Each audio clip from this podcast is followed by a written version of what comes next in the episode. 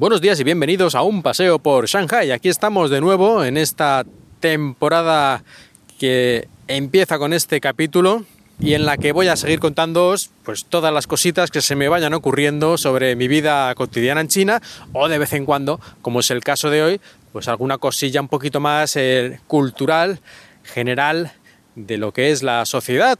En este caso, esta semana que tuvo lugar uno de los festivales más importantes que se celebran anualmente en el país. El primero, el más importante, sería el Festival de Primavera del Año Nuevo Lunar, del Año Nuevo Chino.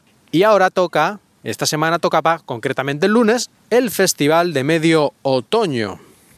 Este festival se parece en ciertas cosas al Año Nuevo Chino, principalmente porque la mayoría de las personas intentan reunirse con su familia, aunque no con tanto ahínco como el Festival del Año Nuevo, que la gente si hace falta se va al otro lado del país con avión o con tren o con autobús con tal de estar con la familia. En este caso no es tan exagerado, la mayoría de la gente pues no se va tan lejos, entre otras cosas porque no hay tantos días de vacaciones, solo hay uno.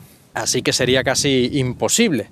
Pero sí, si tienes familiares en la ciudad o en las cercanías, sí que te reúnes con ellos para hacer una buena comida o una buena cena tomar allí de todo y especialmente uno de los dulces más característicos no solo de este festival, sino en general de los dulces que hay en China, son los pastelitos lunares. Estos pastelitos rellenos de, bueno, pueden estar rellenos de muchísimas cosas. La mayoría de ellos dulces, como puede ser la pasta de judía dulce de la que hablé alguna vez, pero también de huevo salado, de carne y de prácticamente cualquier cosa que te puedas imaginar. Pues estos pastelitos se compran muchísimo, se regalan también en lugares de trabajo o entre amigos y es, yo diría, lo más característico desde el punto de vista gastronómico de esta fiesta del medio otoño.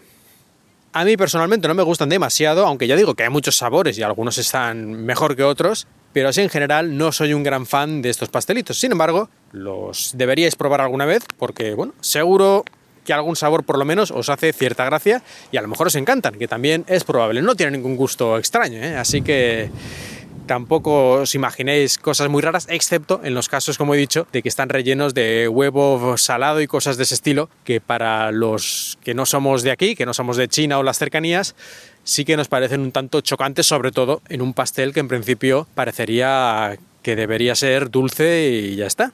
Y recordad para el año que viene, si tenéis cualquier amigo o conocido chino o de otras culturas, como no sé, los japoneses, por ejemplo, también celebran esta festividad, les podéis mandar un mensaje en la fecha que toque para felicitarles. Y con estas palabras termino este primer y breve episodio de un paseo por Shanghai. Espero que os haya interesado, aunque sea un poquito.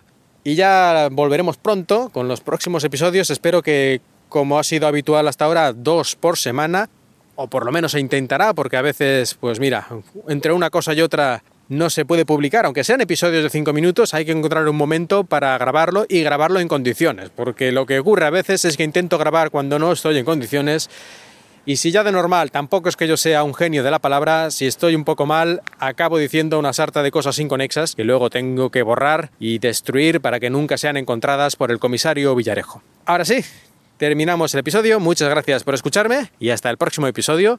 Espero que hayáis disfrutado de este paseo por Shanghai.